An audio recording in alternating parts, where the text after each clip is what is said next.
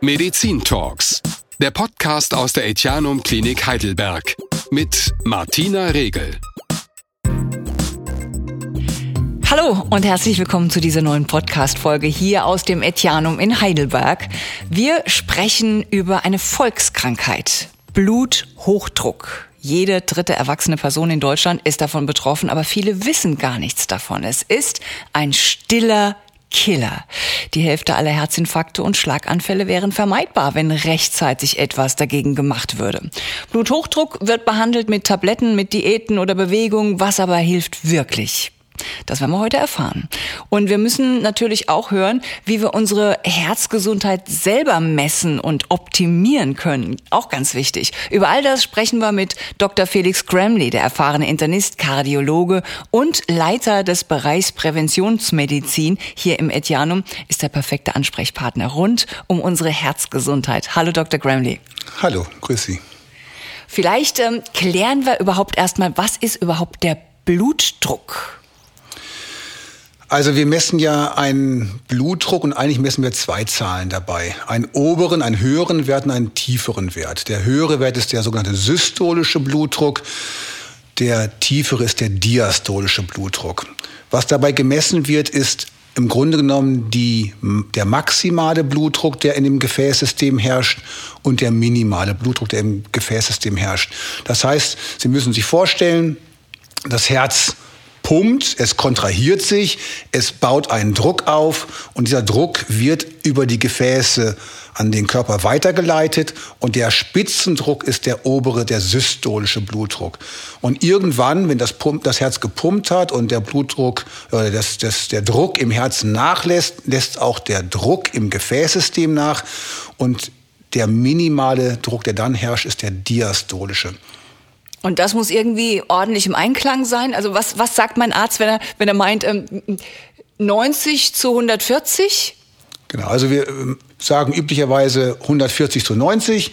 Also erst okay. der systolische, dann der diastolische Wert, zumindest hier in Deutschland. Ähm, auch im Angelsächsischen wird das so gemacht. Ich weiß, dass viele ausländische Patienten aus Italien, zum Beispiel Frankreich, auch ähm, in der Türkei zum Beispiel, da werden oft Werte von 14 zu 9 genannt Huch. und da werden die einfach durch 10 geteilt. Ich, äh, ah. Das ist aber hier nicht üblich. Wir äh, rechnen in Millimeter Quecksilbersäule. Da wird ja ursprünglich das so gemessen, dass ein Manometer, also ein Druck, ähm, eine Druckapparatur an den, ähm, an den, an die Blutdruckmanschette angeschlossen wird und dann ist da eine äh, eine Quecksilbersäule, wie beim Thermometer, man das kennt auch, eine Quecksilbersäule angeschlossen. Und wenn man den Blutdruck aufpumpt, die Manschette aufpumpt, dann steigt die Quecksilbersäule an und da kann man ablesen, wie viel Millimeter Quecksilbersäule das entspricht. Und daher kommt das ursprünglich. Also eigentlich keine, ähm, meines Wissens, das keine internationale Standardeinheit, SI-Einheit, die wir normalerweise nehmen, aber die hat sich halt so etabliert und wird weltweit auch genutzt. Okay, wieder was dazugelernt. Der schleicht sich ja so ins Leben, der Bluthochdruck. Was passiert denn, wenn der sich plötzlich bemerkbar macht? Also wenn der Körper spürbar sagt, jetzt wird's mir zu viel. Welche Symptome, welche Beschwerden treten dann auf? Ja, also zunächst mal, Schleichen ist oft der Fall und Schleichen heißt ja auch, man merkt das eventuell gar nicht, man spürt das gar nicht. Das ist tatsächlich in vielen Fällen der Fall. Man kann oft gar nicht sagen, warum das jetzt passiert zum Beispiel. Ich habe viele Patienten, die zu mir kommen mit äh, schlechtem Blutdruck, mit erhöhten Blutdruckwerten und die natürlich behandelt werden wollen und eine Ursache suchen. Und ich kann oft nur sagen, ich kann es Ihnen nicht erklären, warum Sie jetzt hohen Blutdruck haben und warum sie vor einem halben Jahr normalen Blutdruck hatten, mutmaßlich normalen Blutdruck. Oft sind da auch keine guten Messwerte vorhanden oder nur gelegentliche Blutdruckmessungen vorhanden. Wir messen ja nicht alle ständig unseren Blutdruck. Insofern kann es ja auch gut sein, dass wir es, dass übersehen, dass wir gar nicht merken, dass wir erhöhten Blutdruck haben. Aber ähm, Symptome müssen gar nicht einhergehen. Im Gegenteil, in vielen Fällen gibt es keine Symptome und diejenigen oder derjenige Patient, die Patientin, die Symptome hat, danach haben sie gefragt, das kann alles Mögliche sein. Das kann, können, können Kopfschmerzen sein, die nicht erklärlich sind. Das können, äh, das kann der rote Kopf sein, das kann ein, ein Druck im, im Oberkörper sein, ein Druckgefühl, eine, ein Stressgefühl, dass man einfach denkt, irgendwie bin ich angespannt, aber eigentlich ist doch alles gut und man kann das sich nicht erklären. Das kann ähm, eine schlechtere Belastbarkeit sein, dass sie sagen, Mensch, ich, wenn ich zum, wenn ich die Treppe raufgehe, das war doch früher einfacher und jetzt komme ich außer Atem, obwohl das doch nur die gleichen 16 Stufen sind. Also alles Mögliche kann äh, sein, sehr chameleonartige äh, Beschwerden können vorliegen. Zeigen sich die Symptome eigentlich bei Frauen anders als bei Männern? Also aus meiner Erfahrung muss, muss ich sagen, eigentlich nicht wirklich. Die Symptome sind sehr ähnlich. Nämlich zunächst mal dass die meisten Frauen und die meisten Männer gar keine haben. Das teilen sich beide Geschlechter. Mhm. Und in vielen Fällen also, dass wirklich eine reine Zufallsdiagnose ist. Man geht vielleicht zur Blutabnahme, zum Hausarzt, der misst den Blutdruck und dann heißt es, der ist 160 zu 90 zum Beispiel. Deswegen stiller Killer, ne? Genau. Und, und dann ist, sind beide überrascht vielleicht ähm, und sagen, Mensch, das war doch, letztes Jahr hatte ich doch noch 120 zu 70 und was ist jetzt los? Und äh, also das ist die häufigste Variante, man merkt eigentlich gar nichts. Aber kann es nicht auch sein, dass wenn man beim Arzt ist, ist man ja oft sehr aufgeregt, dann genau. steigt doch automatisch der Blutdruck, oder? Genau. Das, das ist ähm, das Interessante beim Blutdruck. Er verändert sich, wenn er beobachtet wird. Das heißt, wenn ich einen Blutdruck messe, dann bin ich immer vorsichtig daraus äh, eine direkte Diagnose zu ziehen oder eine Konsequenz zu ziehen, dann sage ich, okay, das ist jetzt mal ein Blutdruck, beobachten wir mal, messen vielleicht nochmal, erheben weitere Befunde, um zu klären, ist das denn wirklich etwas, was ich mit was ein Bluthochdruck darstellen könnte oder ist das einfach nur ein sogenannter Praxishochdruck, ein äh, Weißkittelhochdruck, ja. der ähm, einfach da ist, weil derjenige beim Arzt ist in einer Stresssituation und sich Sorgen macht, was könnte rauskommen und in dem Augenblick, wo ich mir Sorgen mache, es könnte irgendwas Schlimmes sein, vielleicht habe ich irgendwas Gefährliches, dann ist der Blutdruck schon hoch, dann fängt schon an. Ja. Aber es gibt auch den umgekehrten Fall natürlich. Ne? Es gibt den Fall, dass jemand in die Praxis kommt und den ganzen Tag, die ganze Woche Stress hatte und immer unter, unter Strom stand. Und jetzt sitzt er da und muss eine halbe Stunde warten, bis er drankommt und kann sich da entspannen und kann die Zeitschrift durchblättern und wartet. Äh, und endlich will keiner was, das Telefon klingelt nicht, das Handy ist im Auto geblieben und er, sie sitzt einfach nur da. Der Blutdruck ist unnatürlich niedrig und ist besser, oh. als er sonst wäre, wohl ah. möglich. Also es gibt beide Fälle. Jedenfalls ein einfacher, eine einfache Blutdruckmessung beim Arzt ist zu wenig, um daraus in der Regel direkt die Diagnose Hochdruck ableiten zu können. Man muss normalerweise mindestens mehrfach an unterschiedlichen Zeitpunkten messen und ähm, oder eine Langzeitblutdruckmessung machen oder irgendwie halt noch ergänzende äh, diagnostische äh, Maßnahmen ergreifen, um zu klären, was ist eigentlich los? Ist das glaubwürdig? Und das ist ja auch keine keine große Sache. Das mhm. kann man ja relativ einfach machen. Ja, über die Diagnostik sprechen wir gleich noch. Ähm, etwa ein Drittel der Deutschen sind ja betroffen von Bluthochdruck. Ich habe es schon gesagt.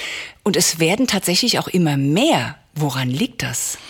Ja, es ist eine Volkskrankheit und bei in den Älteren ist es ja sogar mehr als ein Drittel. Ne? Wenn man dann äh, über 50, über 60, da werden das, ist es fast jeder Zweite, der betroffen ist. Das ist schon eine, ein großes Problem, was Millionen von Menschen, Millionen von Deutschen äh, betrifft. Und es hat natürlich ganz besonders was mit unserem Lebensstil zu tun, wie wir uns ernähren, wie wir leben. Ähm, zu wenig Sport, zu viel äh, Kilos. Convenience ähm, Food nichts Gesundes. Ungesunde Ernährung, ja. das sind alle Sachen. Aber auch Veranlagung kann dazu beitragen. Wir werden auch einfach älter. Manches ist auch einfach altersbedingt. Die, das ganze Herz-Kreislauf-System altert und die Gefäße werden älter. Das ist nicht hilfreich bei der Entwicklung von Blutdruck. Und insofern, wenn wir das vergleichen mit, äh, mit den Menschen vor Hunderten oder Tausende von Jahren, wenn man mit 30 stirbt, ist die Wahrscheinlichkeit, Bluthochdruck zu kriegen, relativ ja. gering. Aber wer dann natürlich bis 80, 90 und noch älter wird, hat man mehr Zeit, das ganze System wird älter und ist anfälliger für Bluthochdruck. Also es kommt eine Reihe von Faktoren zusammen. Stress wahrscheinlich auch, ne? Wir Natürlich. haben ja immer mehr Stress gefühlt. Ganz genau. Die Arbeitsverdichtung, die höhere Effizienz, die erwartet wird, das ist natürlich auch nicht hilfreich. Also Stress ist äh, eine wichtige Komponente.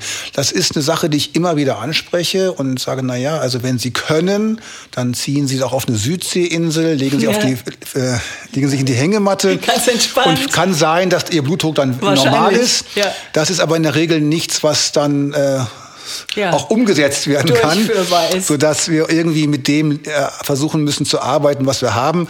Und natürlich, wer kann, soll Stress reduzieren. Das wollen wir alle, das sollten wir alle, so gut es geht. Es gibt auch guten Stress, gegen den ist auch nichts einzuwenden. Der Eu-Stress, äh, den Dys-Stress sollen wir vermeiden. Ja einfacher gesagt als getan. Wir sind auch oft fremdgesteuert. Wir haben den Chef, der dann äh, womöglich sagt, das und das muss bis da und da erledigt sein.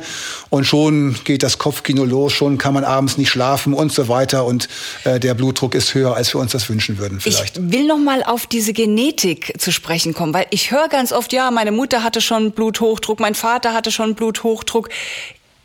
Ist das wirklich so, dass es so häufig genetisch bedingt ist? Oder hat nicht vielleicht ja, also, auch die Mutter sich schlecht ernährt und auch genau, der Vater? Das ist äh, sowohl als auch richtig.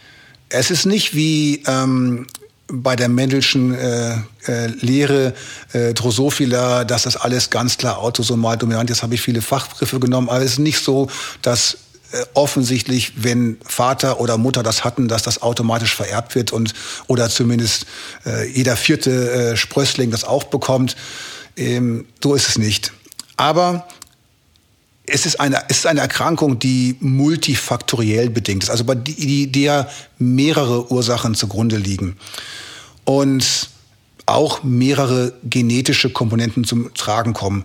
Mehrere ist es nicht eingehen, dass wir bestimmen können, und wer das hat, kriegt Bluthochdruck, und wer das nicht hat, kriegt es nicht, sondern es sind gewisse Konstellationen, die, die das Risiko erhöhen, dass man es bekommt, und man schätzt das so, dass ungefähr vielleicht ein Viertel, 20 Prozent, 25 Prozent der äh, der Ursachen auch eine äh, genetische Komponente mhm. haben. Also schon, ein, wer das, wer die, die Eltern, wenn die das haben, hat man ein höheres Risiko, aber es ist kein Automatismus. Was ist mit Medikamenten? Können die auch den Blutdruck erhöhen, also Schmerzmittel zum Beispiel? Absolut. Es gibt eine Reihe von Medikamenten, die Bluthochdruck verursachen können. Eine, eine Gruppe von Medikamenten kann zum Beispiel Schmerzmittel sein tatsächlich.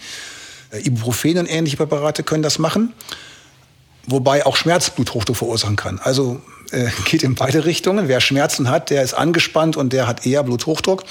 Die Pille ist eine häufige Ursache bei Frauen. Aber es gibt auch äh, zum Beispiel Cortison kann das machen. Ja? Wer äh, Cortison braucht für Lungen oder Erkrankungen oder für eine, äh, sagen wir mal, eine rheumatische Probleme, auch das kann ähm, äh, Bluthochdruck verursachen. Ähm, aber auch Drogen. Ne? Wer Drogen nimmt, ähm, bestimmte Drogen, äh, Kokain beispielsweise, äh, kann ohne weiteres zu einer, ähm, einem Zusammenziehen der Gefäße führen und das wiederum zu Bluthochdruck ähm, führen. Mhm. Ähm, wir haben ja schon gesagt, je älter man wird, desto größer ist die Gefahr, dass man Bluthochdruck bekommt. Wie hängt das mit dem Alter zusammen? Wird das Herz einfach dann schwächer oder?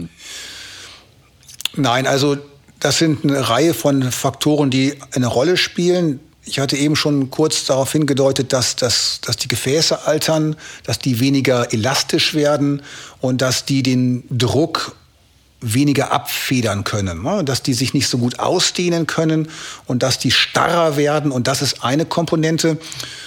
Ähm, das andere ist einfach, dass über einen langen Zeitraum eine ungünstige Ernährung auf Dauer schädlich ist, dass wir, wenn wir älter werden, eher zunehmen, dass das Gewicht schwerer wird. Ne? Das wissen wir alle, dass weniger wir Sport machen. Äh, als äh, junge Menschen vielleicht äh, schlanker waren und dass wir fitter und sportlicher waren und dass dann die Gelenke kaputt sind. Dann kann man nicht mehr joggen und man kann nicht mehr Tennis spielen und so weiter. Da kommen also viele mhm. Faktoren zusammen und äh, in der Summe ist es so, dass dann das Alter dazukommt und man dann äh, eher die, die Erkrankung bekommt. Mhm. Manchmal verursachen ja auch andere Krankheiten einen erhöhten Blutdruck. Ne?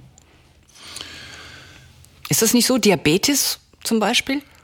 Also es gibt natürlich auch Bluthochdruck bedingt durch andere Krankheiten, das ist richtig. Das ist aber eher die Ausnahme. Die mit Abstand häufigste Ursache ist eine, die wir nicht klar benennen können.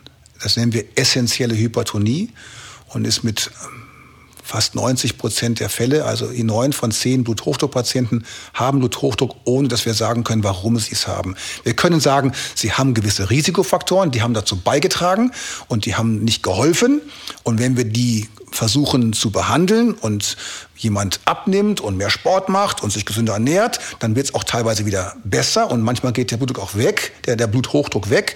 Aber im Grunde genommen kann man nicht sagen, das ist genau die okay. Ursache, die eine Ursache. Das gibt es manchmal schon. Es gibt gewisse ähm, äh, gewisse Hormonkonstellationen, bei denen das auftreten ja, kann. Ja, zum Beispiel Frauen in den Wechseljahren. Ne? Mehr als die Hälfte aller Frauen in den Wechseljahren äh, bekommen Bluthochdruck, habe ich gelesen. Das hat mich geschockt. Ja, also tatsächlich ist es so, dass Frauen mit den Wechseljahren äh, einen deutlich das Risiko steigt für Bluthochdruck und sie quasi eigentlich nur aufholen, was die Männer eh schon hatten. Ja? Das heißt, den gewissen Schutz, den, den sie vielleicht vorher genossen Durch haben, den verlieren sie mhm. etwas mhm. und ganz genau und ähm, insofern ist das einfach nur die, nehmen Sie die, das Risiko auf, was die Männer schon vorher hatten. Ja, also. Wenn jetzt jemand zu Ihnen in die Kardiologie kommt hier im Etianum, können Sie dann eigentlich schon an gewissen äußeren Merkmalen erkennen, ja, dieser Mensch leidet höchstwahrscheinlich unter Bluthochdruck? Also ich habe natürlich einen gewissen diagnostischen Blick und ahne schon, das könnte in die eine oder andere Richtung gehen.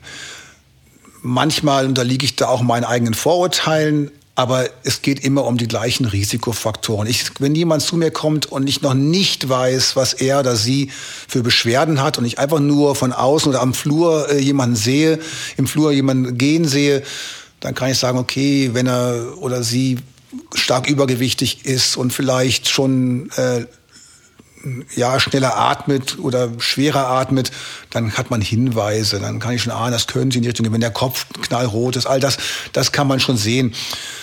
Aber ich kann auch voll daneben liegen natürlich. Und mhm. äh, ich habe so viele Bluthochdruckpatienten heute erst wieder eine äh, Frau gesehen, ja, die hat hohen Blutdruck gehabt, aber angesehen hat man es ihr nicht. Ne? Das hätte ich nicht gewusst. Und das ist eher in der Mehrzahl der Fälle nicht so, Aha. dass ich das von vornherein schon weiß. Ah ja, klar, so sieht das aus. Welche diagnostischen Tests machen Sie dann? Ja gut, also das allererste natürlich den Blutdruck zu messen. Ja, ne? klar. Das ist das Erste.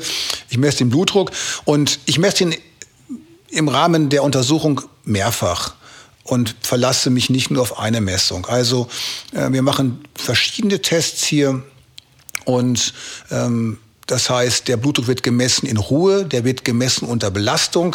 Und damit kriege ich schon also auf einem Belastungs-EKG, auf dem Fahrrad oder auf dem Laufband, je nachdem, was dann sich besser eignet. Aber dadurch kann ich schon sagen, okay, der Blutdruck ist in Ruhe normal oder erhöht. Und unter Belastung steigt der Blutdruck besonders schnell an oder normal schnell an oder so, wie es man es gesund erwarten würde oder er geht sogar runter, dann ist es wieder was anderes, gibt's auch. Also das Blutdruckverhalten unter Belastung ist wichtig und das gibt mir schon wieder Hinweise. Dann äh, führe ich üblicherweise einen Herzultraschall, einen Gefäßultraschall durch und kann da eine ganze Reihe von indirekten Zeichen für Bluthochdruck erkennen. Bluthoch Gefäße, die unter Bluthochdruck leiden, tendieren dazu, sich zu verdicken, sich eine dickere Schale quasi zuzulegen, dass die diesem Widerstand in was entgegensetzen müssen. Und das kann man messen, wie dick die Gefäßinnenschicht ist. Dafür haben wir einen hochauflösenden Ultraschall und der kann das sehr präzise äh, bestimmen und schon gute Hinweise bieten. Dann kommt dazu, dass Bluthochdruck ein wichtiger Risikofaktor, Sie hatten es vorhin gesagt, ist für Herz-Kreislauf-Erkrankungen unter anderem für Verkalkungen der Gefäße. Also wenn ich Verkalkungen der Gefäße finde, Gefäßablagerungen finde, ist das wieder ein Hinweis, der, dass ein Bluthochdruck da hineinspielen könnte. Mhm. Und dann gucke ich mir natürlich die, das Herz an. Das Herz ist ein Muskel.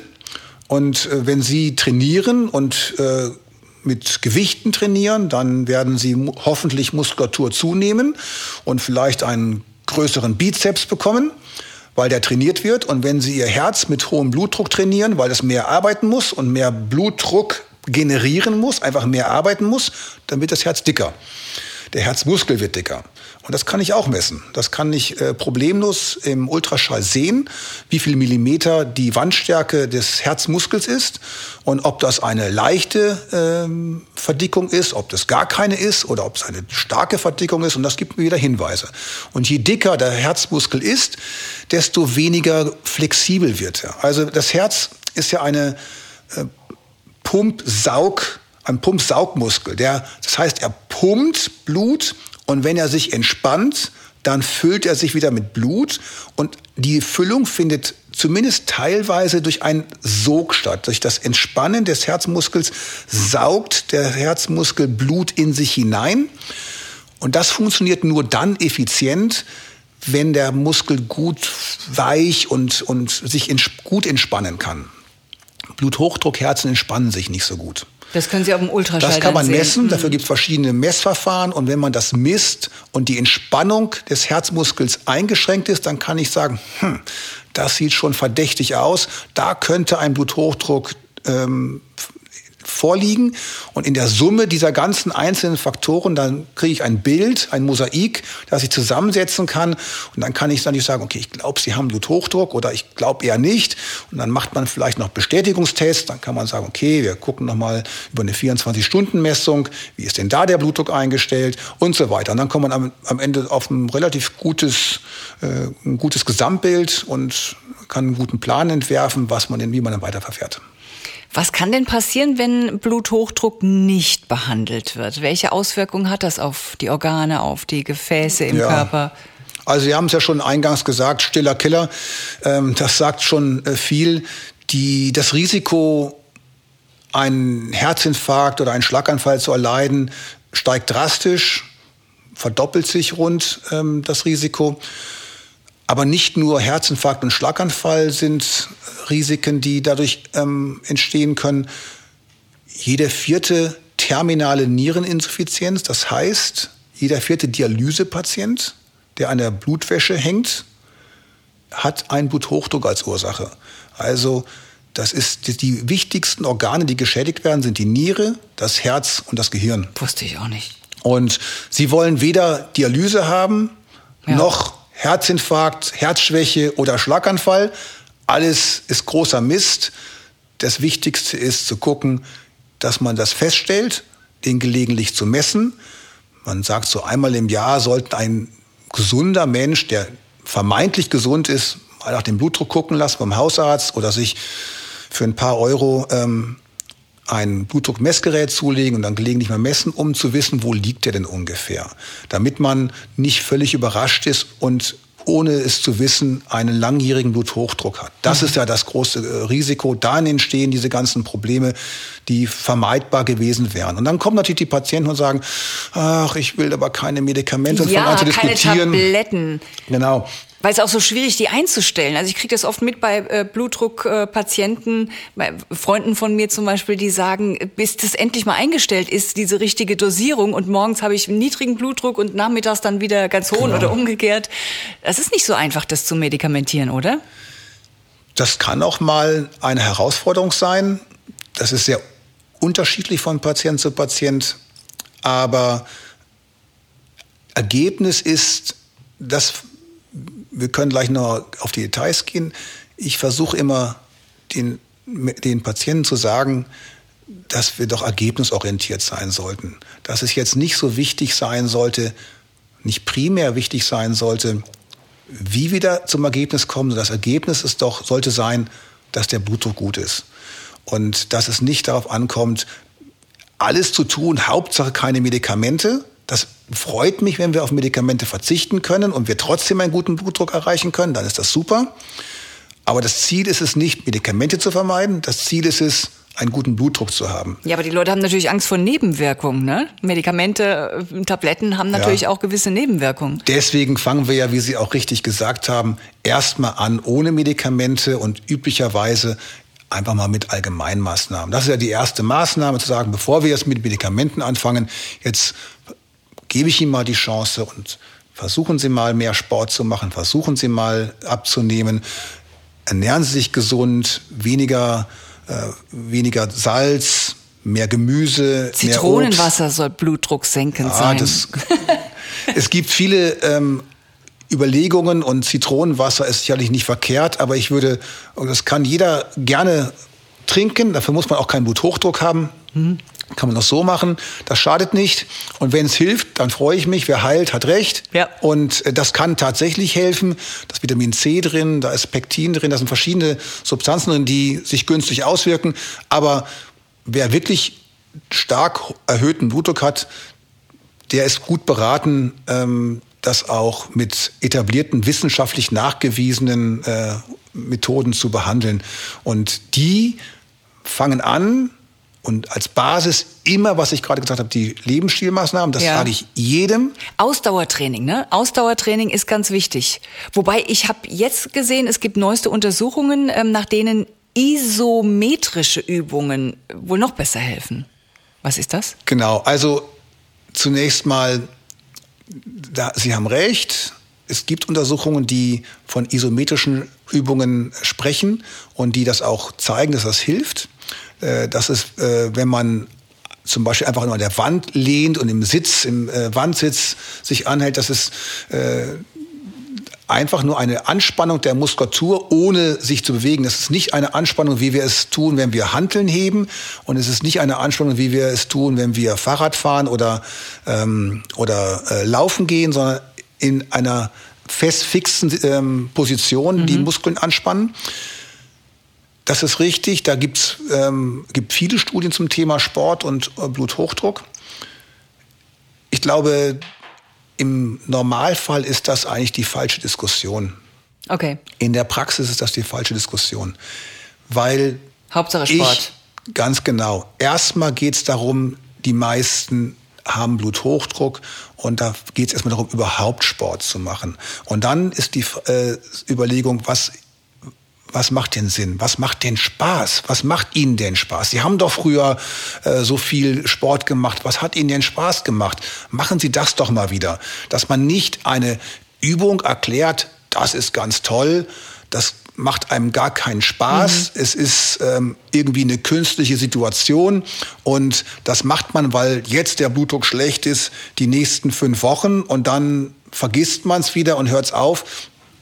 Ich glaube, das, was einem, was man gerne macht, das ist doch viel wahrscheinlicher, dass man es auch dauerhaft macht. Und wir müssen so viele Dinge jeden Tag tun, die uns keinen Spaß machen, die wir tun müssen, weil uns das gesagt wird, weil man es machen muss, den Müll raustragen oder keine Ahnung was, dann wenigstens mal äh, beim Sport das machen, was uns mhm. Spaß macht. Und dann ist es mir nicht so ist es, glaube ich, nicht so wichtig, ob das isometrisch, aerobisch, aerob oder, oder Krafttraining oder ist. Yoga oder was oder auch Yoga. Immer. Ja. Alles ist gut. Es gibt natürlich Überlegungen, was ein bisschen günstiger ist und was ein bisschen weniger hilfreich ist. Aber Hauptsache man macht es Aber erstmal ja. anfangen ja. und dann kann man überlegen, ja. wie kann man das noch optimieren vielleicht. Ja. Das wäre meine Herangehensweise und ähm, da würde ich jetzt nicht auf Studien verweisen wollen, was da vielleicht theoretisch am besten ist, sondern machen Sie mal irgendwas. Mhm. Herz-Kreislauf-Erkrankungen, wir haben es gesagt, ähm, sind die häufigste Todesursache. Aber die Krankenkassen, die schicken ja erst Patienten zum Spezialisten, wenn die dann schon ein Problem haben. Was könnte man denn zum Beispiel untersuchen lassen, was jetzt nicht routinemäßig gemacht und auch nicht bezahlt wird, was mir helfen könnte, herauszufinden, ob ich zum Beispiel eine Risikopatientin bin? Für Herzerkrankungen, Bluthochdruck? Also dafür müssen Sie gar nicht zum Spezialisten gehen. Ja, äh, das reicht ja schon, wenn Sie sich morgens auf Ihre Waage stellen Und wenn Sie dann ungefähr im richtigen Bereich liegen, dann wissen Sie schon, dass, die dass es schon mal ganz gut ist. Und wenn Sie dann eine Körperfettwaage nutzen, dann wissen Sie auch, wie, wie viel Prozent Körperfett Sie haben, ob das ungefähr im normalen Bereich liegt. Da haben Sie schon eine ganze Menge über sich gelernt. Und wenn Sie dann wissen, äh, wie es mit Ihrer Ernährung aussieht und Ihrem Sportverhalten aussieht, dann haben Sie eine ganze Menge schon an Risikofaktoren abgeklappert, die Sie beeinflussen können. Und dafür kann Ihnen die Krankenkasse eigentlich wenig Gutes tun. Das müssen Sie letztendlich selber machen. Es gibt natürlich Kurse, die Ihnen dabei helfen können. Es geht um Rauchen, um Rauchverzicht. Äh, es gibt Entwöhnerkurse und so weiter. Das sind alles Sachen, da helfen Ihnen die Krankenkassen, da hilft Ihnen der Hausarzt. Natürlich gibt ähm, verschiedenste Kurse um ähm, gesunden äh, Ernährungsberatung und so weiter. Das gibt es alles, aber letztendlich fängt das natürlich bei Ihnen selbst an, dass Sie das äh, mal anfangen. Ähm, Blutdruck messen, wir hatten es gesagt. Es gibt für 20 Euro kann man ein Blutdruckmessgerät kaufen, automatisches Blutdruckmessgerät und gelegentlich mal messen. Ich glaube, das sind die ganz fundamentalen ich Sachen. Ich habe eine Smartwatch die mir sagt, wenn Vorhofflimmern oder so, also meine Smartwatch überwacht genau. mich. Das taugt was, so, so ja, das, ich empfehle das häufiger. Für den Blutdruck jetzt nicht so sehr. Gibt ja noch keine so richtigen Überwachungsgeräte, glaube ich, für den Blutdruck. Es gibt jetzt welche, die das ähm, anbieten. Die Zuverlässigkeit, das sind halt Consumer Electronics Geräte. Ja. Die sind nett, aber nicht im gleichen Maße validiert, wie das äh, natürlich medizinisch, ähm, medizinische Geräte sind, die wir in der Praxis nutzen. Trotzdem finde ich diese Wearables, wie sie auch heißen, finde ich super. Ich empfehle das regelmäßig. Es hilft enorm, weil man ganz einfach an Befunde kommt, die früher nur mit viel Aufwand äh, möglich gewesen wären. Aber gerade Ihre Smartwatch ist klasse für äh, Diagnosen im Bereich von Rhythmusstörungen. Man kann auch wahrscheinlich äh, ihren Sauerst ihre Sauerstoffsättigung messen und dann geben die auch. Die zählt meine Schritte, die, die zählt, Schritte. wie viel Sport ich mache. Genau. Also wir haben auf jeden Fall gelernt, der richtige Lebensstil, der gesunde, der genau. bringt schon mal super viel. Und die Uhr ist klasse und das ist klasse gerade für die, die sich schwierig anderweitig motivieren können, zu wissen, okay, ich habe erst heute meine 3000 Schritte gemacht. Dann kenne ich etliche Patienten, die sagen, okay, dann sagt meine Uhr, ich soll noch mal. Dann gehen die wegen der Uhr abends noch mal raus, um noch mal ein, 2000 Schritte zu machen. Wenn das funktioniert und man sich so motivieren kann, klasse, dann hat die ihre Funktion auch erfüllt. Man muss halt wissen, wann ist der Zeitpunkt gekommen, zum Arzt zu gehen und was kann man zu Hause sinnvoll machen. Aber die Daten, die so generiert werden, die, auf die greife ich gerne zurück und äh, schlage immer wieder vor, zeigen Sie mal, was haben Sie denn da? Auch erst gestern eine Patientin mit Rhythmusstörungen. Dann zeigen Sie doch mal Ihre Uhr, was sie da aufgezeichnet hat. Und hat sie mir das gezeigt. Und dann haben wir schon die Diagnose, sehen Sie mal. Und äh, das geht schon ganz gut. Für den Blutdruck bisher äh, nicht genauso sinnvoll. Und darum geht's ja heute. Ne? Ja, lassen Sie uns doch noch mal kurz auf die Medikamente zurückkommen. Welche Art von Medikamenten geben Sie da? Also welche Wirkung haben die? Also die haben eine blutdrucksenkende Wirkung. Aber es gibt eine ganze Reihe von Medikamenten, die den Blutdruck senken können. Und äh, da gibt es auch klare Empfehlungen. Die haben sich auch geändert im Laufe der letzten Jahre. Das ist anders, was wir jetzt empfehlen, gegenüber dem, was ich noch in der Uni gelernt habe. Ähm, es gibt im Grunde genommen die, die wichtigsten Medikamente, die wir nehmen, sind drei Wirkstoffgruppen. Das eine sind ACE-Hämmer oder Angiotensin-Rezeptorblocker. Das sind das ist eine Gruppe von Wirkstoffen, die gezielt einen Blutdruck erhöhenden Mechanismus blockiert. Die werden sehr gut vertragen, die wirken an der Niere und die schützen die Niere vor allen Dingen vor dem hohen Blutdruck. Und wir haben gerade gehört, dass gerade die Niere eines der Organe ist, das besonders unter dem hohen Blutdruck leidet. Insofern ist das eine der ähm, besten Möglichkeiten, den Blutdruck zu senken und relativ nebenwirkungsarm. Wir können gleich auf die Nebenwirkungen noch zu sprechen kommen. Ja, weil das, glaube ich, ganz wichtig ist für die Die Menschen. zweite Gruppe von Präparaten sind die Calcium-Antagonisten. Das sind auch eine, eine Gruppe von Medikamenten, die ebenfalls direkt die ähm, Gefäße erweitert und die auch nachweislich wie die andere Gruppe, von der ich gerade sprach, beide nachweislich das Überleben und erhöht und die, das Risiko für Herzinfarkt und Schlaganfall senkt. Und darum geht's ja auch. Geht nicht nur darum, den Blutdruck zu verbessern, sondern auch die, das Risiko zu senken.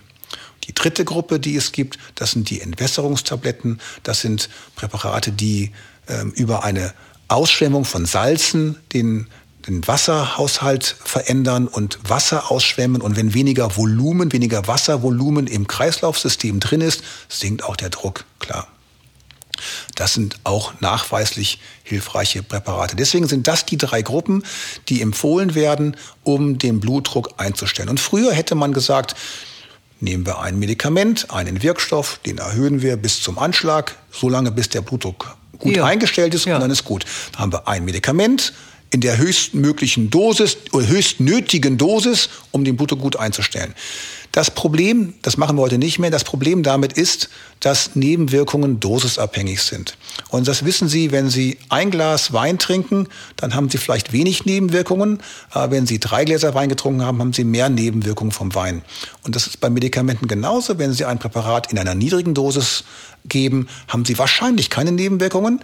Wenn Sie es in einer hohen Dosis geben, haben Sie wahrscheinlich eher Nebenwirkungen. Und deswegen ist es sinnvoller, lieber zwei Wirkstoffe zu kombinieren in einer geringen Dosis als einen Wirkstoff in einer hohen Dosis zu geben.